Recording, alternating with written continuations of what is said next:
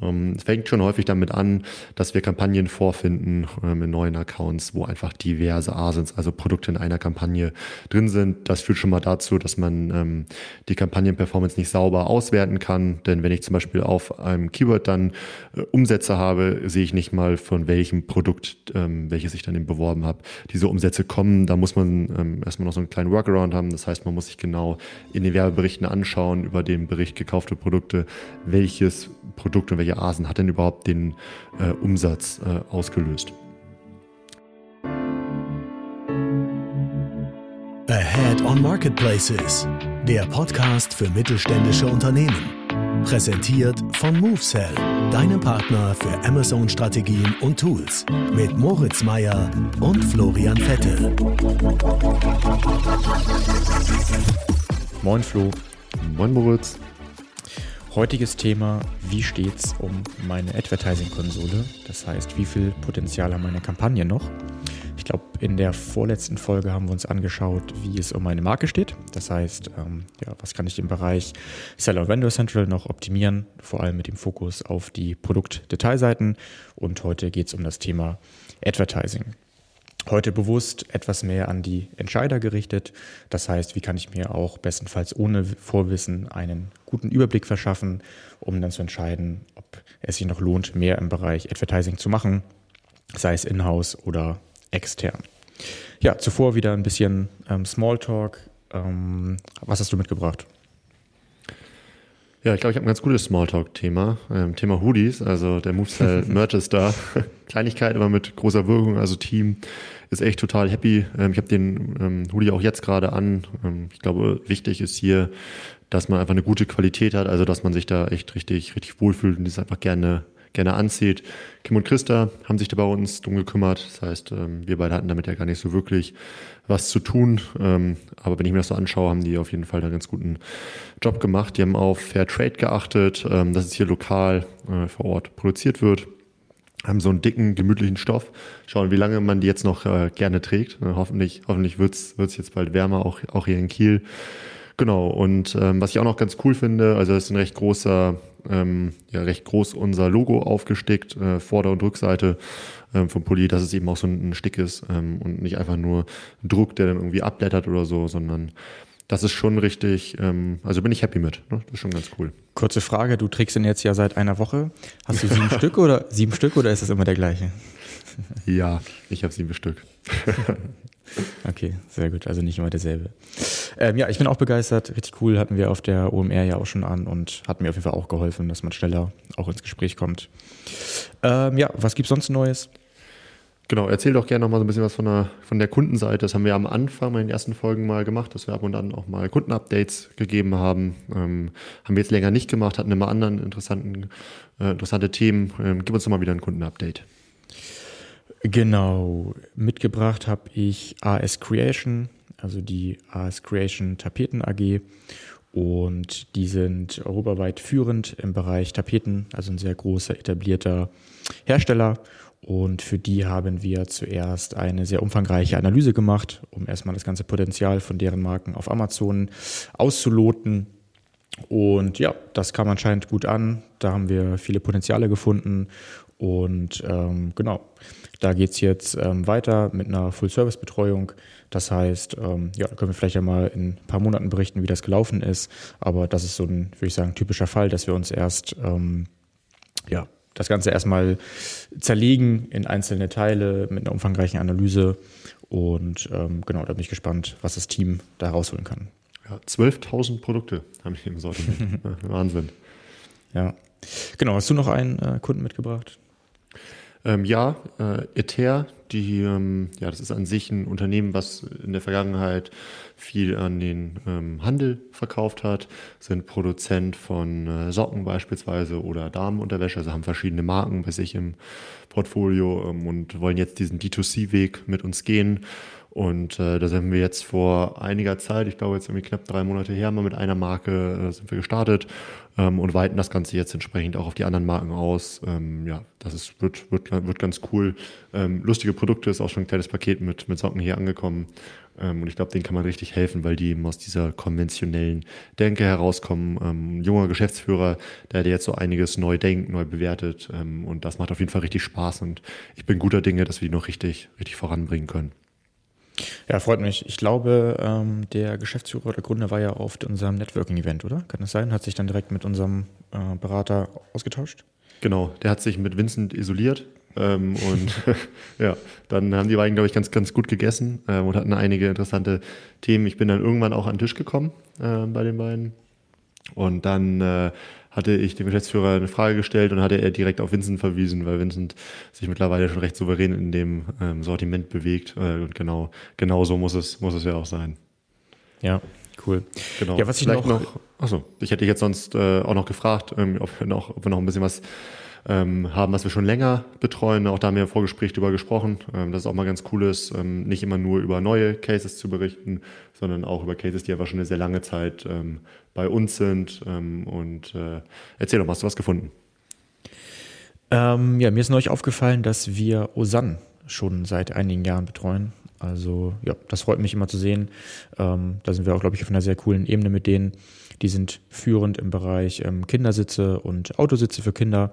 Ähm, echt ein richtig, richtig cooles Team, ein deutscher Hersteller, die sehr, sehr viel Wert auf Produktqualität, Produktentwicklung ähm, liegen und ähm, familiengeführt sind. Ich glaube, es geht schon in die dritte Generation. Ich hoffe, das ist jetzt nicht falsch, aber auf jeden Fall familiengeführt und sowas freut mich immer zu sehen. Und die haben sich auch extrem im ähm, ja, ganzen E-Commerce entwickelt. Da sind wir ja auch ähm, recht eng mit dem Timo, der die auch im Bereich Digitalisierung berät. Ich glaube, der hat mit denen zusammen jetzt einen recht ähm, ja, coolen, modernen ähm, Online-Shop auch gelauncht. Und ja, sowas finde ich immer cool zu sehen, dass das ganze Projekt da auf allen Ebenen vorangeht und wir da auch weiterhin Teil von sind und die ganze Amazon-Strategie ausführen dürfen. Alright. Ja, vielen Dank ähm, für, für, für ähm, die kleine Übersicht. Äh, wollen wir reinstarten in die Folge? Was meinst du? Genau, lass uns loslegen. Ich gehe einmal kurz ähm, ja, die wesentlichen Punkte durch, die wir heute ähm, zeigen wollen. Das heißt, ähm, ich würde sagen, das sind fünf Punkte, in die man das aufgliedern kann. Wie kann ich mein Account Setup in der Advertising-Analyse einfach analysieren? Wie kann ich meine Kampagnenstruktur analysieren? Da versuchen wir ein einfaches Beispiel zu finden, auch nicht zu tief reinzugehen, denn es ist ja auch nur ein Teil.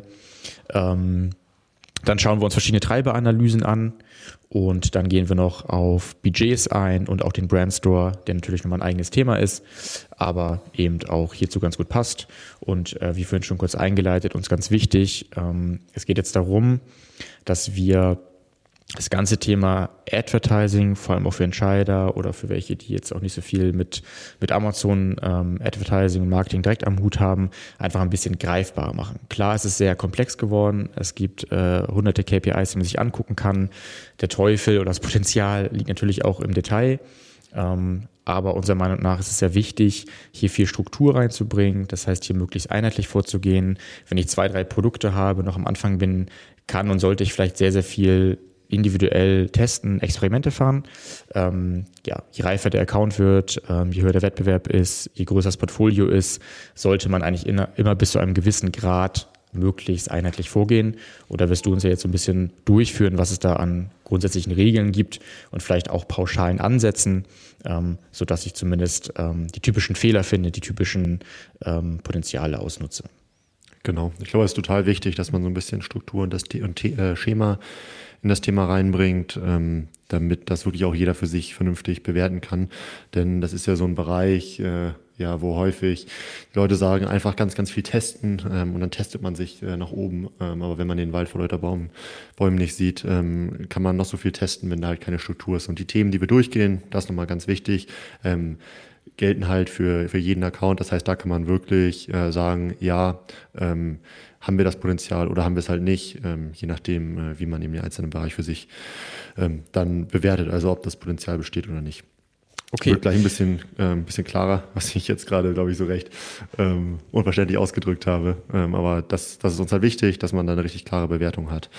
Genau, ein Punkt noch ähm, und dann, ähm, dann kannst, kannst du losschießen, ähm, warum das Thema so wichtig ist. Ähm, weil äh, der ähm, Anteil vom äh, Advertising-Umsatz am Gesamtumsatz auf Amazon tatsächlich sehr hoch ist. Also wir sehen da bei den Accounts meistens so 40 bis 60 Prozent Anteil am Gesamtumsatz auf Amazon. Ähm, in den Suchergebnissen sind es knapp 50 Prozent der verfügbaren Slots, die durch Werbung gesetzt, äh, besetzt werden, auf den Produktseiten ebenfalls. Das heißt, wenn man die Ambition hat, auf Amazon halt richtig durchzustarten, um das technisch kommt man um diesen Werbebereich einfach nicht herum. So, das hat sich bei Google ähnlich ähm, ereignet in der Vergangenheit. Von daher finde ich es gut, dass wir jetzt hier mal richtig ins Detail gehen. Okay, dann lass uns starten und sag doch einfach mal, wenn ich mich jetzt in die Advertising-Konsole einlogge, was kann ich mir auf ähm, ja, oberster Ebene erstmal anschauen? Genau, auf oberster Ebene stehen eigentlich immer die Budgets. Budgets können ähm, auf Kontoebene, auf Portfolioebene und auf Kampagnenebene vergeben werden. Und ähm, dann wird meistens ein Gesamtbudget äh, definiert. So. Und diese Budgets werden häufig nicht zu 100 Prozent ähm, ausgeschöpft. So, es liegt dann daran, dass man zum Beispiel Budgets auf Kampagnenebene festlegt. Manche Kampagnen ähm, schöpfen die dann sehr schnell aus, ähm, vielleicht sogar irgendwie im, ja, in den ersten Stunden des Tages oder am Vormittag. Ähm, andere wiederum gar nicht, weil die einfach keine Ausspielung bekommen. Dazu haben wir auch mal in einer anderen Folge gesprochen, woran das liegen kann, wenn Kampagnen keine Ausspielung ähm, bekommen. Und äh, dann hat man natürlich auch immer so das Risiko, dass äh, Kampagnen nicht entsprechend der äh, Performance ähm, Budgets erhalten. So, das heißt, ähm, es wäre natürlich wünschenswert, wenn ich gewisse Profitabilitätsziele habe, dass die Kampagnen besonders viel Budget erhalten, ähm, die eben auch entsprechend gute Performance haben. So und äh, das haben wir aber halt häufig nicht. Häufig wird einfach gesagt, das und das Budget teilen wir gleichmäßig auf alle Kampagnen auf ähm, und äh, das kann, kann zum Problem werden, wenn das eben nicht der Performance entsprechend verteilt wird. Okay, jetzt hast du die Budgets erklärt. Ähm, wie sieht es denn aus mit den Portfolios, die ich ja sozusagen auf oberster Ebene anlegen kann?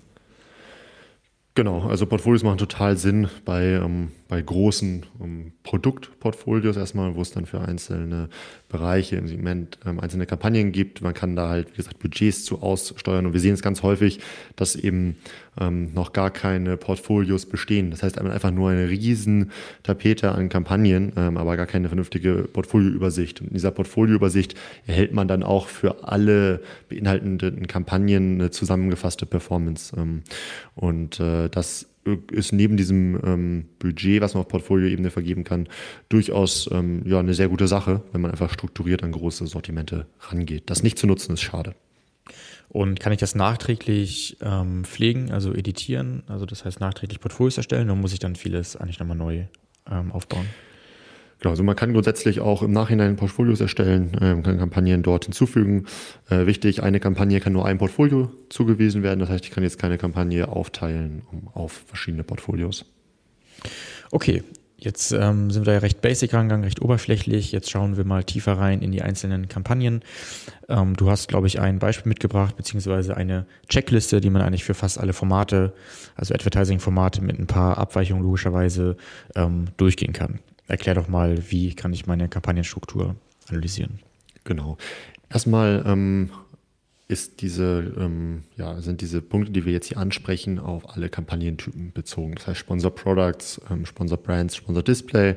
Gibt es ein paar Unterschiede, gehen wir jetzt gleich darauf ein, aber grundsätzlich ist das natürlich der Ort, wo optimiert werden kann ne? und wo ich nachher meine Performance auch positiv beeinflussen kann, wo wir die meisten Fehler auch finden und wo man den größten Impact hat. Ähm, es fängt schon häufig damit an, dass wir Kampagnen vorfinden ähm, in neuen Accounts, wo einfach diverse ASINs, also Produkte in einer Kampagne drin sind. Das führt schon mal dazu, dass man ähm, die Kampagnenperformance nicht sauber auswerten kann. Denn wenn ich zum Beispiel auf einem Keyword dann äh, Umsätze habe, sehe ich nicht mal von welchem Produkt, welches ich dann eben beworben habe, diese Umsätze kommen. Da muss man erstmal noch so einen kleinen Workaround haben. Das heißt, man muss sich genau in den Werbeberichten anschauen, über den Bericht gekaufte Produkte, welches Produkt und welche Asen hat denn überhaupt den äh, Umsatz äh, ausgelöst. Genau. Dann ähm, haben wir jetzt einiges noch im Bereich der Ausrichtung. Das heißt, wenn wir gleiche Gebote für alle Targetings, Targetings können in dem Fall ähm, Keywords, Asins, Kategorien äh, oder ähnliche sein. Wenn da überall die gleichen Gebote sind, ähm, sollten auf jeden Fall schon mal alle Alarmglocken angehen, denn ähm, die verschiedenen Targetings haben ja eine unterschiedliche Performance. Ne? Manche haben eine bessere Conversion Rate, manche eine schlechtere und so weiter. Ähm, und im Normalfall erreichen nicht alle Targetings die angestrebten Performance-Ziele und Profitabilitätswerte. Ähm, dementsprechend sollte ich natürlich dann Gebote nach oben oder unten ähm, bewegen, entsprechend der Performance. Was sagst du zu den verschiedenen ähm, Ausspielungstypen, beziehungsweise die Unterscheidung nach äh, Branding und äh, Generic? Ganz, ganz wichtiges äh, Instrument. Das heißt, wenn ich ein Branding-Keyword habe, ähm, das könnte zum Beispiel Powerbar ähm, Eiweißriegel sein gegenüber eines ähm, generischen Keywords wie beispielsweise nur Eiweißriegel, ähm, dann ist es ganz, ganz wichtig, dass man diese beiden Keyword-Typen in unterschiedliche Kampagnen bewirbt, weil erfahrungsgemäß diese Branding-Keywords, wo eben schon nach der Marke mitgesucht wird, viel, viel besser performen. So, der Großteil ähm, des Umsatzes wird aber über die generischen kommen. So, und ähm, damit ich das eben sauber auch auswerten kann, ähm, gerade wenn ich mir jetzt erstmal nur die Kampagne anschaue und gar nicht unbedingt die ganzen einzelnen Targetings innerhalb der Kampagne, muss ich das eben sauber trennen. So, sonst weiß ich einfach nicht, äh, wie erfolgreich was läuft, ob ich dem jetzt mehr Budget geben soll, ob ich dem mehr äh, die Gebote erhöhen soll und so weiter. Das muss ich wirklich, wirklich trennen. Und das sehen wir ganz häufig, dass das dann einfach zusammen in einer Kampagne ist. Ähm, und da müssen wir am Anfang auch mal Zeit investieren, das mal richtig aufzudröseln, weil erst basierend darauf richtige Budgetentscheidungen gefällt werden können. Okay, und was sagst du zu ähm, negativen Targets? Das heißt, ähm, dass man Keywords oder Produkte bewusst ausschließt, dass man darauf nicht wirbt? Ja, auch ein ganz wichtiger Punkt, der sich auch hier so ein bisschen anschließt. Ne? Das heißt, wenn ich jetzt zum Beispiel die Situation habe, dass ich Branding und generische Keywords in einer Kampagne habe, ähm, kann ich zum Beispiel bestimmte Branding-Keywords, wie zum Beispiel meinen Markennamen, ausschließen. Ähm, das führt dann dazu, dass ich eben wirklich nur zu diesen generischen äh, Keywords ausgespielt werde. Ähm, aber auch, wenn ich in einer Kampagne bin, in der sich nur generische äh, Keywords befinden, haben einfach manche keine äh, gute Performance. Äh, wenn ich jetzt mit Übereinstimmungstypen arbeite wie Phrase und Broad, und ich will jetzt gar nicht zu tief ins Detail gehen, kann es aber durchaus sein, ähm, dass ich auch zu unpassenden Suchbegriffen nachher ausgespielt werde. So, und da ähm, ist es ganz wichtig, das regelmäßig mal anzuschauen und bei den ähm, Targetings, also zum Beispiel Keywords, wo eben ähm, eine schlechte Performance ist, dass ich diese dann eben auch auf negativ äh, setze, ist ganz wichtig für die mittel- und langfristige Profitabilität. Okay, cool. Hast du noch weitere Tipps mitgebracht, die jetzt vielleicht nicht zu tief reingehen und ähm, allgemein verständlich und analysierbar sind? äh, ja, wen habe ich, hab ich verstanden? Ich habe schon gemerkt, dass ich gerade sehr tief wieder eingetaucht bin. Haben wir uns eigentlich extra vorgenommen, das nicht zu tun. Ähm, genau, darum jetzt nochmal wieder was Einfaches. Es gibt ja ähm, so drei verschiedene Match-Types, das heißt Exakt, Phrase und Broad. Ähm, und da sollte man sich auf jeden Fall merken, nur ein pro Kampagne. Das heißt, wenn ich in einer Kampagne Keywords bewerbe, ähm, im besten Fall nur mit Exakt, nur mit Phrase oder nur, nur mit Broad. Genau, mach gerne weiter. Genau. Ähm, ja, was man dann noch äh, sagen kann, ähm, dass es natürlich Sinn macht, ein Bitmanagement zu verwenden. Das heißt, ähm, ich habe mit diesem Bitmanagement äh, die Möglichkeit, dass ich einen Zielprofitabilitätswert festlegen kann. Zum Beispiel die Kosten-Umsatz-Relation sollte immer unterhalb von fünf Prozent liegen. Ähm, dann werden Gebote entsprechend der Performance dynamisch ähm, angehoben oder eben gesenkt. So, das heißt, ähm, diese Automatisierung ist hier essentiell. So, was dann auch so eine weitere essentielle Automatisierung ist, ist die Verschiebung ähm, von Keywords und Asins unter äh, innerhalb von ähm, verschiedenen Kampagnen. Das heißt, wenn ich ein Produkt habe, eine bestimmte Steckerleiste zum Beispiel, habe ich meistens drei ähm, drei ähm, Kampagnen die, äh, ja, die zusammenhängen mit unterschiedlichen Übereinstimmungstypen ähm, und entsprechend ähm, der Performance schiebe ich dann diese Kampagne, äh, diese Keywords hin und her. Ähm, dazu haben wir zum Beispiel ein YouTube-Video gemacht, wer sich das ähm, mal anschauen möchte. Ähm, das äh, ist, glaube ich, jetzt zu detailliert, dass man sich das hier im, ähm, ja, im Podcast, dass man so einen Podcast durchspricht. Okay, das waren jetzt ja alles ähm, allgemeine Tipps. Ähm, vielleicht mal kurz zusammenfassen, damit man sich das auch merken kann. Ähm, ja, auf die Gebote schauen. Das heißt, ähm, gleiche Gebote ähm, überall sollten Alarmglocken angehen. Ähm, ja, dann die Bereiche auftrennen, dass man nach Branding und nach generischen Kampagnen ähm, ja, auftrennt dann sich die negativen Targets anschauen, die verschiedenen Match-Types ähm, trennen, schauen, ob es gewisse Automatisierungen gibt, die ab einem gewissen Grad oder ab gewissen Portfolios mit Sicherheit empfehlenswert sind. Alles allgemeine Tipps. Hast du noch spezielle Tipps zu den ähm, ja, spezielleren Formaten wie den Sponsored Brands und den Sponsored Display? Und vielleicht kannst du auch noch mal kurz erläutern, was Sponsored Brand ist und was auch Sponsored Display ist.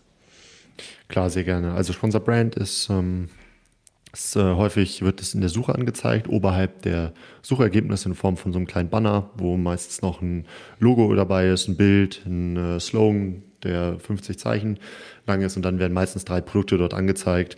Ähm, das ist so eine typische Sponsor-Brand-Anzeige, gibt es mittlerweile auch als Videoformat. und ein ganz großer Vorteil ist da, dass man eben ähm, diese dann auf die Brandstore-Unterseiten ähm, verlinken kann. Das heißt, wenn ich darauf klicke ähm, als Interessent, dann lande ich eben direkt im Brandstore. So, das ist eine super Sache, sollte man nutzen. Wenn man das nicht macht, ähm, verschenkt man auf jeden Fall Potenzial. Äh, dann ähm, sehen wir manchmal das Szenario, dass kein Slogan verwendet wird. Ne? Auch das äh, ist etwas, was man definitiv nutzen sollte. Ähm, oder man hat eben kein Custom Creative, das heißt, man hat halt wirklich nur das Logo, was grundsätzlich nicht verkehrt ist, aber es macht halt auch Sinn, wenn man dazu noch so ein Lifestyle-Bild ähm, oder ähnliches halt hat, ähm, was so ein bisschen Kopfkino erzeugt. Und äh, die Möglichkeit hat man eben in dem Format. Dementsprechend sollte ich auch da so etwas verwenden. Bei den Sponsored Display Ads ähm, habe ich ja die Möglichkeit, äh, nochmal mehr als bei den anderen Formaten Zielgruppen ähm, zutage, auch Kategorien und Co. Da neigt man häufig dazu, dass man das, dass man viel zu sehr ins Detail geht und das irgendwie ganz, ganz spitz definieren möchte. Ähm, da haben wir auf jeden Fall die Erfahrung gesammelt, ähm, dass man da ruhig ein bisschen breiter rangehen sollte, sonst kriegt man einfach keine Ausspielung. Okay, kann man, kann man vereinfacht sagen, wenn ich merke, ich habe einen Account mit hunderten Produkten und ich sehe da nur zwei, drei verschiedene Sponsored Brands, also verschiedene Anzeigen, dass das sozusagen in der Regel zu wenig ist, weil die Anzeigen nicht individuell genug sind. Das heißt, da kann man schon sagen, da ist noch Potenzial.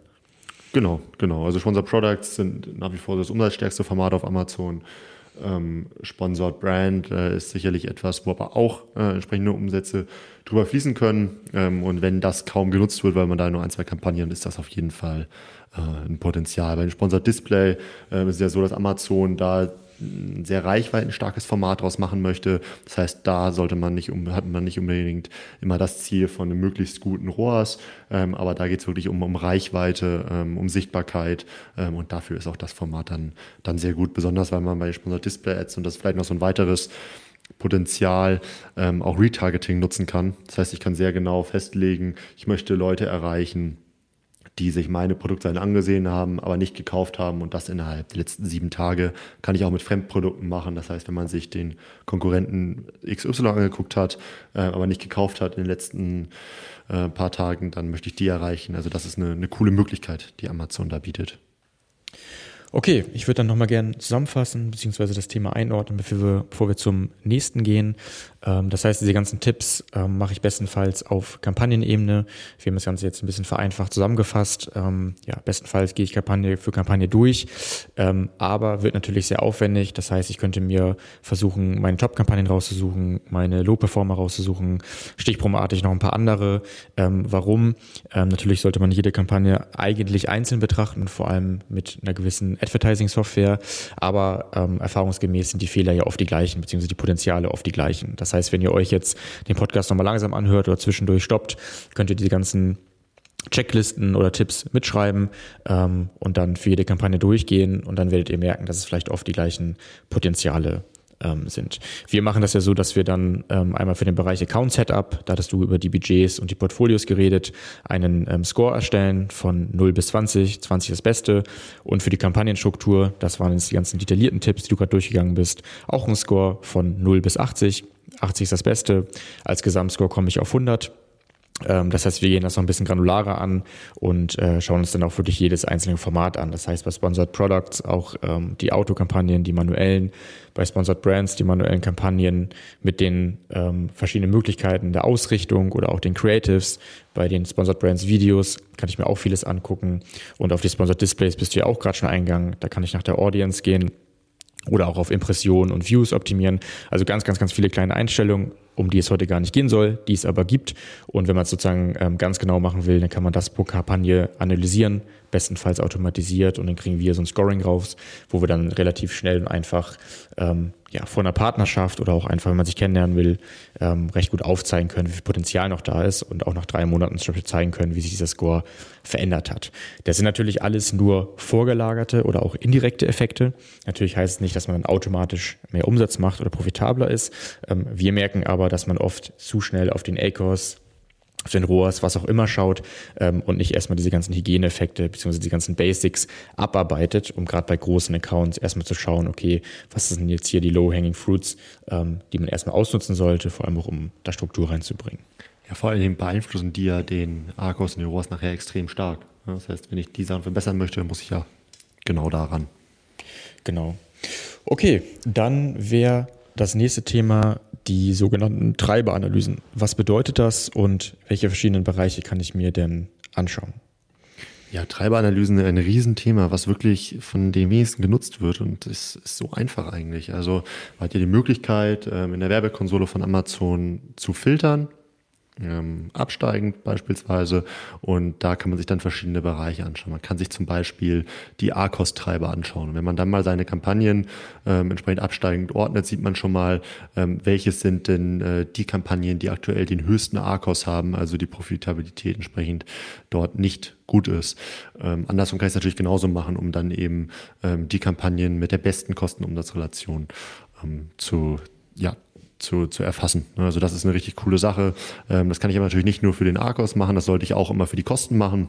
Denn wenn der Arcos jetzt zum Beispiel ähm, sehr, sehr gut ist bei einer Kampagne, ähm, wir aber fast gar keinen Spend, also fast gar keine Kosten darauf haben, ist das nicht unbedingt aussagekräftig. Das heißt, man sollte definitiv auch nochmal danach filtern, absteigend, welche Kampagne eben die höchsten Kosten im untersuchten Zeitraum äh, hat, denn da weiß man immer, dass der Hebel da eigentlich am größten ist. Das heißt, wenn ich das da verbessere, die Performance in der Kampagne, wird sich das recht stark auf die Performance vom gesamten Werbeaccount äh, auswirken. Gleiches gilt natürlich auch für den Umsatz. Das heißt, ähm, wenn ich so eine Kosten-Umsatz-Relation mir anschaue, muss ich mir natürlich die Kosten anschauen, ich muss den Umsatz anschauen ähm, und so kann ich natürlich meine Kampagnen auch absteigend nach Umsatz filtern, sehe ich schon mal, okay, wo läuft jetzt gerade der größte Umsatz drüber?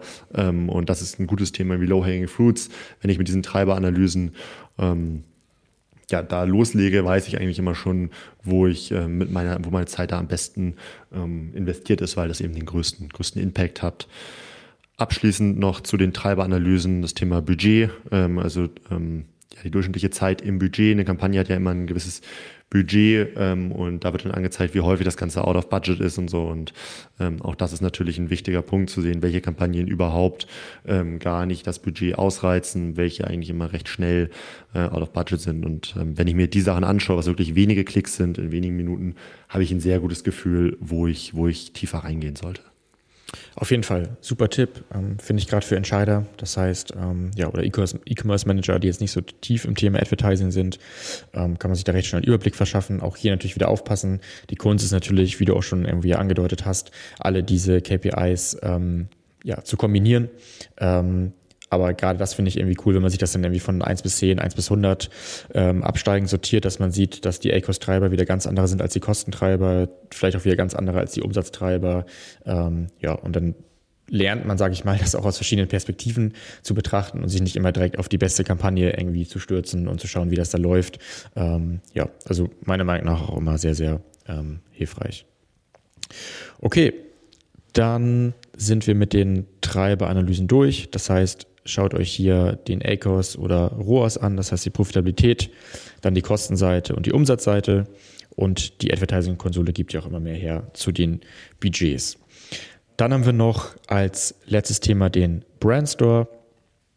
Was sind hier typische Fehler, beziehungsweise was ist hier vor allem wichtig ähm, für das Advertising zu analysieren? Wo können vielleicht ähm, Fehler passieren? Wo kann man vielleicht schnell Budget verschwenden? Genau. Frage 1, erstmal ist der Brandstore vorhanden. So.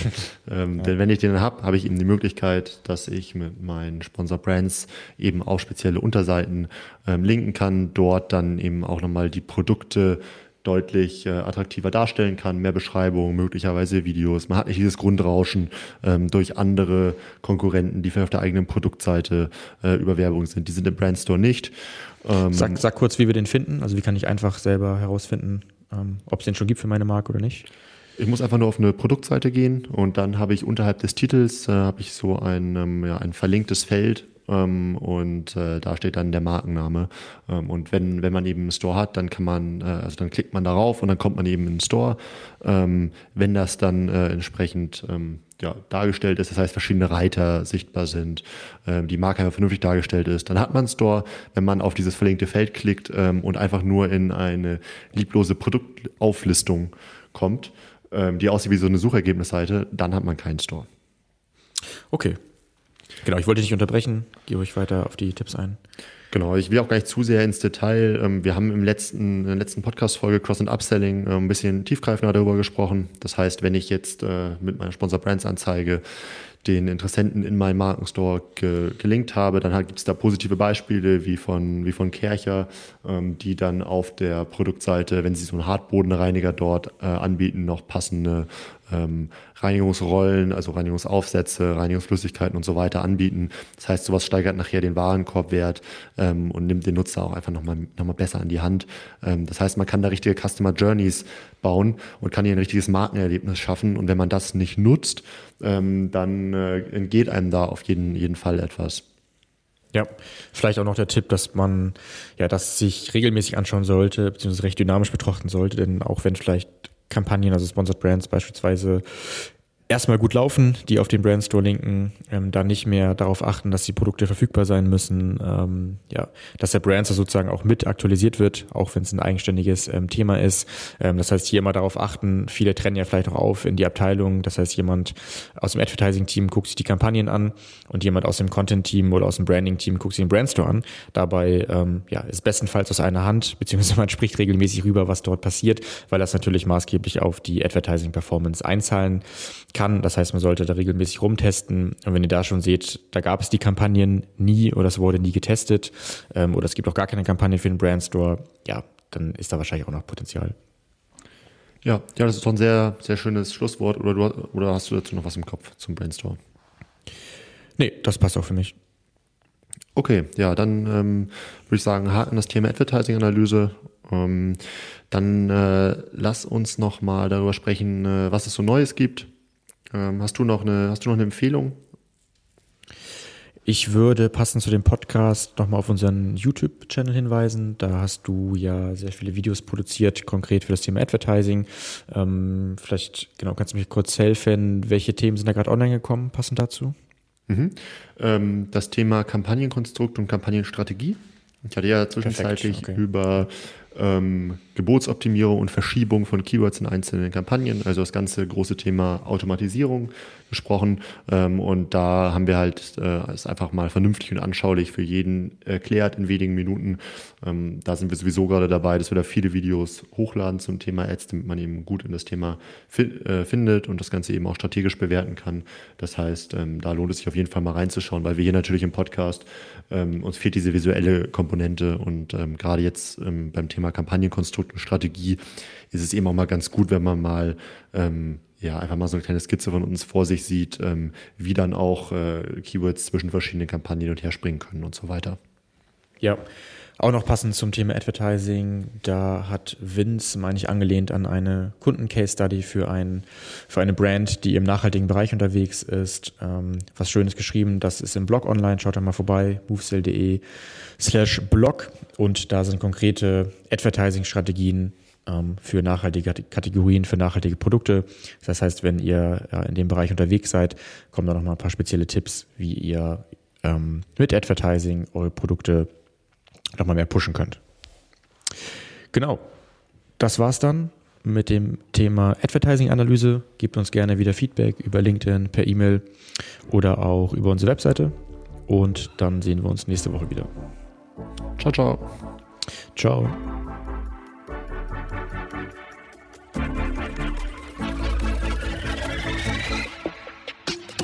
Du möchtest noch mehr lernen und immer up to date sein? Dann folge MoveSell auf YouTube und LinkedIn.